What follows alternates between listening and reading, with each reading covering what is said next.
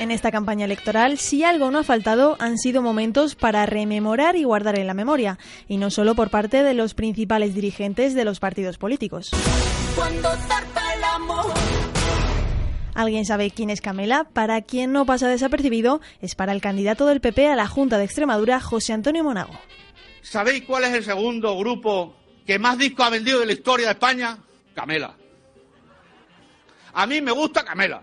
Aquí la moda es decir que me gusta lo indie, o la fusión, o el tecno. A mí Camela. Me gusta Camela, que empezaron a vender las cintas en la gasolinera y en los mercadillos, y son el segundo grupo que más ha vendido.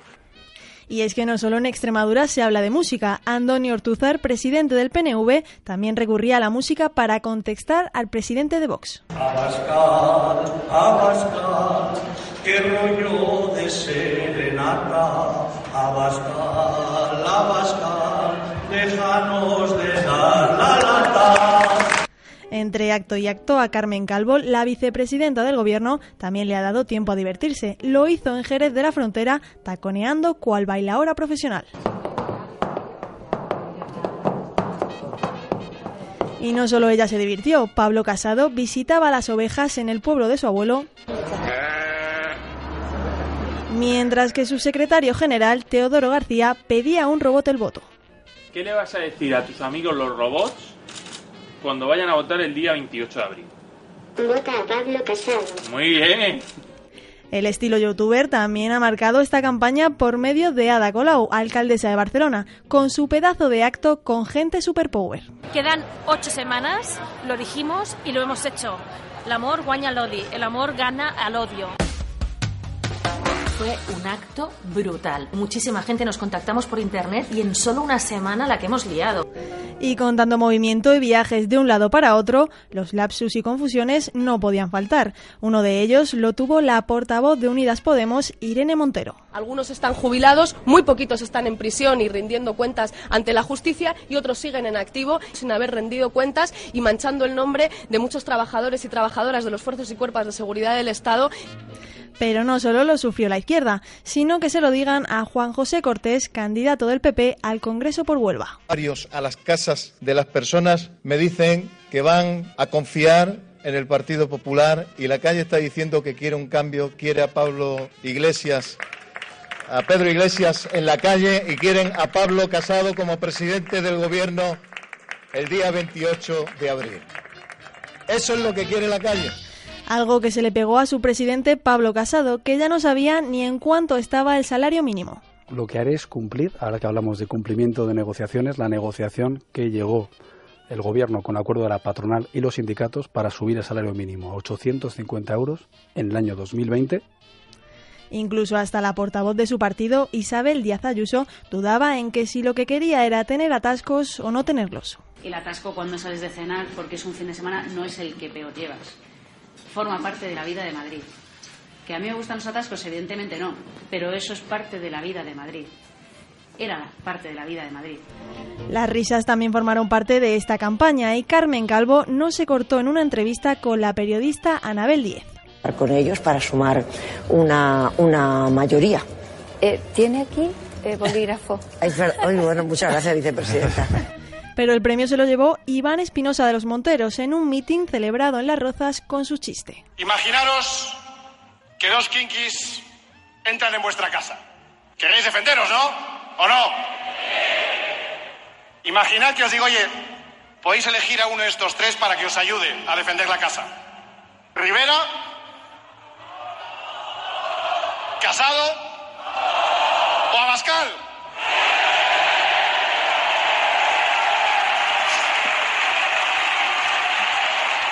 Ayer me decía, me decía uno, bueno, te has olvidado de dos, Pedro y Pablo. Y yo, no, no, que esos son los atracadores, que no te enteras. Y es que probablemente será la campaña más recordada de todas, pero ¿cómo no iba a serlo? ¿Lo escuchan? Vamos, ciudadanos, vamos, ciudadanos, vamos, ciudadanos. Os digo una cosa, ¿eh? Este lema no os lo vais a quitar de la cabeza. vais a estar en casa en la ducha con el vamos, ciudadanos. Albert Rivera ha sido probablemente el que más furor ha causado con sus frases dirigidas a Pedro Sánchez. Se pone nervioso el señor Sánchez otra vez. No se preocupe, cuando me deje yo lo escucho. El contrato único será El señor Sánchez- poner en, convertir basura todos los contratos. El señor Sánchez se pone nervioso cosa- porque el Partido Socialista es la máquina de paro de España. El candidato de Ciudadanos ya no estaba seguro de quién mentía. Ya acabó usted de mentir, ahora me toca a mí.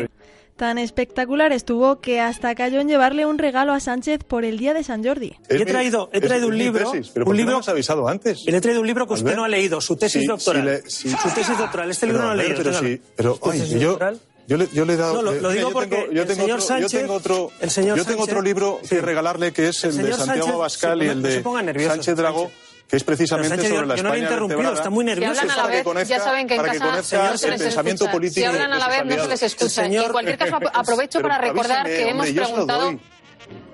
En esos momentos, quien actuó de árbitro fue Pablo Iglesias, poniendo coherencia. Yo creo que los espectadores y la gente que nos está viendo se merece que tengamos un debate sin insultarnos. Y creo que si nos preguntan sobre empleo, lo razonable es no hablar de torra también cuando nos preguntan, cuando nos preguntan por empleo. que es el árbitro. Incluso se atrevió a llamar maleducado a un Rivera que no interrumpió y se mantuvo tranquilo durante todo el debate. No hay que interrumpir todo el rato, señor Rivera. Se puede No, ser pero, educado señor, en un que no debate. para- no para Es decir usted cosas que no muy son mal ciertas. educado. Pues entonces Bueno, pues usted en su turno moderador, pero utiliza es que yo usted- quiero explicarle Que a no, los pero si es una cuestión de respeto a la gente Pero que que nos no hay que está tener miedo al viendo. debate, no hay que tener no hay que miedo. tener miedo al debate, pero Pues tampoco nada. hay que tener miedo al Españoles- respeto, señor Rivera. Pero Albert Rivera siguió a lo suyo. Señor Sánchez, no se ponga otra vez nervioso, que se pone muy nervioso Pero conmigo. si es que yo no me pongo nervioso, es que esté mintiendo. No hablen a la usted vez, miente, por señor favor, Rivera. adelante. Si, si me permite, señor Es que es una cosa. Señor Sánchez, no mienta más y deje de hablar Hasta a los demás. Está 19 muy nervioso el presidente señor gobierno. Algo que Pedro Sánchez solo podía desmentir. Preparen el bolsillo, señores ciudadanos, porque como llegue Sánchez les va a meter la mano en el bolsillo con el señor Mentira, Iglesias. mentira. Otra vez el mentiroso. Mentira. Pero ¿cómo no se iba a poner nervioso el señor Sánchez si mientras Abascal sacaba los caballos con Vox,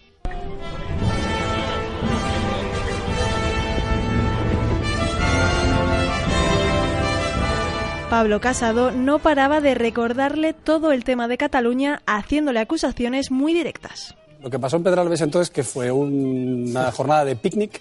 Y Javier Aureliano, candidato del PP en el Congreso por Almería, sacaba todo un hit. Orgullo de Almería, provincia emprendedora y capaz, tierra de luchadores,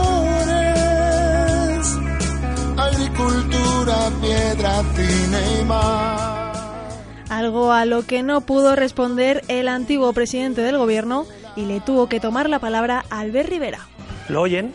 Es el silencio cómplice de Pedro Sánchez. Un resplandor y hace ¡pum! Ya están aquí las elecciones.